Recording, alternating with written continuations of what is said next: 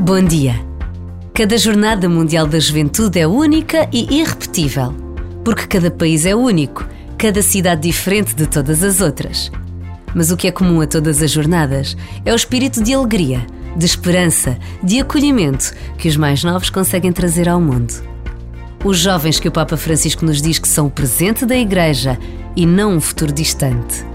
É para este presente que se trabalha todos os dias na sede da JMJ Lisboa 2023, mas também por todo o país, que tem recebido os símbolos da JMJ de uma forma extraordinária.